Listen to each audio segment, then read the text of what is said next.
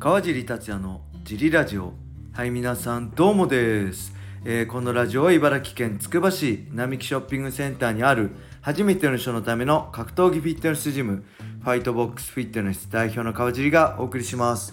はい、というわけで今日もよろしくお願いします。よろしくお願いします。小林さんです。お願いします。えーとですねこれ収録しているのは6月13日の火曜日なんですが、はい。えーなんか Facebook かなんかで出てきたんですけどねちょうど2年前のほい。2021年6月13日はライジン東京ドーム大会がありましたね。はい。でここで僕かなり久しぶりの解説をしてそこから、えー今に至るんですよね。小林さんも一緒に東京ドーム行きましたね、はいえーっとね、まあ、コロナ禍で2020年からジムを始めて、まあ、あんま都内とか出るのも全て断ってて、結構雷神の解説とか、まあ、シュートの解説もねお話しいただいたんですけどちょっとコロナ禍で、えーお断りさせていただいたんですよ。はい。やり、えーでそこからね普通断ったら使われないじゃないですか。そうですね。なんかありがたいことにね、はい。またしつこくはい。まあ、佐藤大輔さんからオファーをいただき、もうそろそろいいだろうってことで、はい。解説を受けたきっかけになったのが2021年6月13日のライジン東京ドーム大会だったんですよね。もう2年前なんです2年前になりますね。そこからまあ定期的にオファーいただくようになってはい。これねいつ以来だったのかなって僕考えたんですけど解説したのはね多分記憶にああんのが2017年の大晦日だったんですよね。で多分そこからせずに、はい。えーだから2004年3年半ぶりぐらいはい。かな？すごいですね。にの解説したんですよ。はい。でね現在は今は本当ベラトールだったり、まあね雷神の他にもベラトールロードトゥ USC だったりこう USC のとはい。ありがたいことにね、はい。そしてこのねファイトボックスフィットネスはい。と合わせて、まあ、好きなことやってはい。生きられててまあ改めてありがたいなと思いましたね。はい。でこのねで雷神復帰したのが雷神の解説として復帰したのが2年前でしょ？はい。でその年かな？その年の12月3日の、えーベラトールの堀口ペティス、はい。えー、UNEXT で初めてのベラトールがが多分2021年はい。ですよね。違うかな？うん。そこでで去年が2022年でしょ、はい。だからそうですね2021年12月3日の堀口ペテス戦からベラトールのね解説のオファーいただいてそこからベラトールもやるようになってこれはねえっ、とこのお仕事オファーいただいた方はね光 TV っていうので、えー USC やってたんリアルタイムじゃなくてちょっと遅れて USC の大会放送してたんですけどその光 TV の USC の収録の時に一緒にお仕事させていただいた方でそこからつながってベラトールの解説のオファーが来てこれもありがたいですね。でその光 TV のね解説っていうのが、い。まあ、い市川アナね、はい。えーベラトールもやってる K1 とかやってる。と、えー MMA プラネットの高島さん。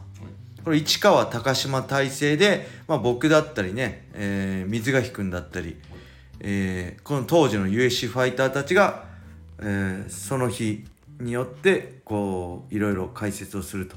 はい。で僕はねこの市川高島体制の光 TV のはい。USC の解説ですごいこの解説の仕事って鍛えられたと思ってるんですよね、うん、だからそこからつながってベラトールだったり、まあ、ライジン USC とつながってるのすごいねなんか嬉しく懐かしく思いましたね。ありがたいなと思いながら。はい。2年が経ちました。またこれからもね、はい。い、ろいろまあそのベラトール USC、はい。ねライジンにとだけにならずにねい。ろんな MMA の解説もしていきたいなと思ってます。はい。そんな思い出話をねしつつはい。レターが来てるのではい。レター行きましょう、はい。川尻さんこんにちは。あ。パンク坂本です。はい。最近格闘技観戦のハードルの高さに悩んでいます。あ自分は茨城在住でもうすぐ2歳の娘がいます。はい娘が生まれる前は夫婦で試合を見に行くことがあったのですが、い。コロナ禍以降一度も行くことができてません。はい。理由はいくつかありますが一つはチケット代です。サッカーや音楽フェスなど娘のチケット代も無料。もしくは安価で連れて行きやすいのですが来人は1歳から大人と同じチケットが必要と知り驚きましたもう一つは子供向けの案内やファミリーエリアなどがなく子供が飽きた際に周りに迷惑をかけてしまうのではないかと悩んでます。もし小さな子供を連れて行く際にはどのようなことに気をつければいいのか。また実際こ今の会場に小さい子供連れはどのくらいいるものなのか。今後の、えー感染計画の参考にしたいので教えていただきたいです。よろしくお願いします。長文失礼しました。はい。ありがとうございます。これはねそうですよね。チケット代が上がってるんですよ。まあコロナ禍っていうこともありね。えー、まあ正直こうスーパーライジン2とかに至ったに3倍近くになってますね。昔は埼玉スーパーアリーナのいわゆるスタンド A, スタンド A は7000ぐらいだったと思うんですけど、スーパーライジン2は多分2万円ぐらいになってるので、3万円近くあ3倍近くになってますね。でその後の、えースタンド S はい。も昔は1万円とかだったのがとか1万5000円とかだったのあ SRS が1万5000円でしたからね僕がプライド見に行ってた頃は。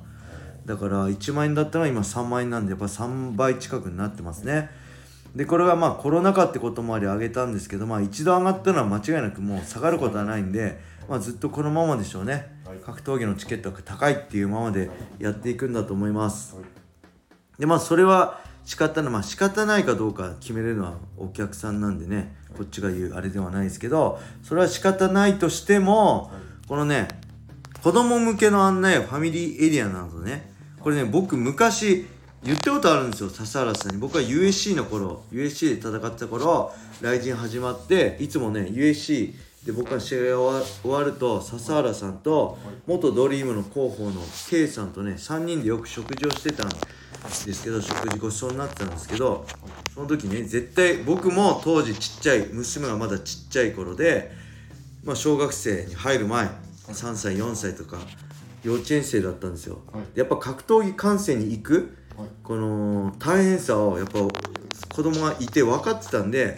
そうやって全試合見たいっていうよりも目当てな試合目当ての試合があるじゃないですかみんな。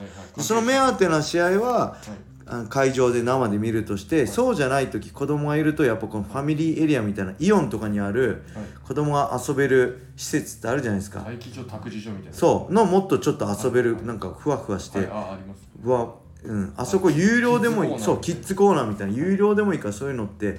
そういうのとコラボしてはい。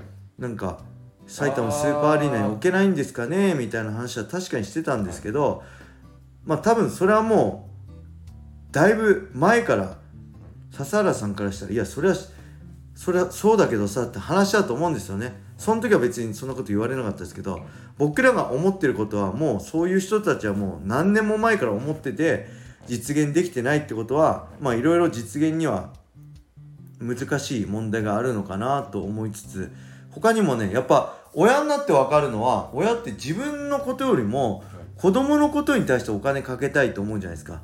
ああそうです。あの自分の服よりも子供にいい服いいもの買ってあげたいとか。だそういうのも含めて格闘技会場でやっぱ子供にはい。もっと子供が来たいと思うようなだって子供が欲しいと思うようなものをっていうのも言ったんですけどややっぱそれもいろいろ問題ありましたね。ここでは言いませんけど。はい。やっぱりいろいろ課題っていうかできない理由もあったりしてああなるほどなっていうのが僕の正直な感想です。だからねなかなかまあ難しいと思うんで子供が小さいうちはねペーパービューとかで見てもうちょっと大きくなって一緒に楽しめるようになったらはい。っていうのが、まあ、一番いいのかなと思いますね。これどう思います？でままあはい。ちなみにねあれですね僕わかんないです。会場解説なんで、はい。その観客席にいるわけじゃないので、はい。僕は今どういう状況なのか遠巻きにしかわかんないんですいません。僕は今わかんないですね。コロナより前の話、コロナになってからはその、は観客席行ってないのではわからないんですけどコロナより前だとたまにそのちっちゃいお子さん連れてる方とかいるんですけどやっぱりその、音と光がすごいのであーそうなんです。あのねそれバンってなったりね。その光っちゃうとどうしても泣いちゃうとかで、うよね。その子供さん連れて通路の方とかそのトイレの方に出てって、はい。またなんか音が収まって戻ってくるとかされてた方もまあ見かけてうん。なかなか大変だなとは思いました、まあ、けどその辺もね多分主主催者もいろいろ考えてはいるけど、なかなか実現できてないっていうのが多分現状だと思いますね。はい。はい、そんな感じで大丈夫でしょうか？大丈夫です。はい、えーそしてねレターがこれで全てつきました、はい。明日以降レターがないと3分で終わるジリラジオになると思うので皆さんどしどしレターをお待ちしてまお願すいします。はい。なんか誰でしたっけ？T, T がはい。小林さん宛てにレターを送るって 言ってくれいうのをてたんで。言ってくれて T さんお待ちしてはい、ますお待ちしてます。はい、それでは今日はこれで終わりにしたいと思います。はい。皆様良い一日を。またね Mm-hmm.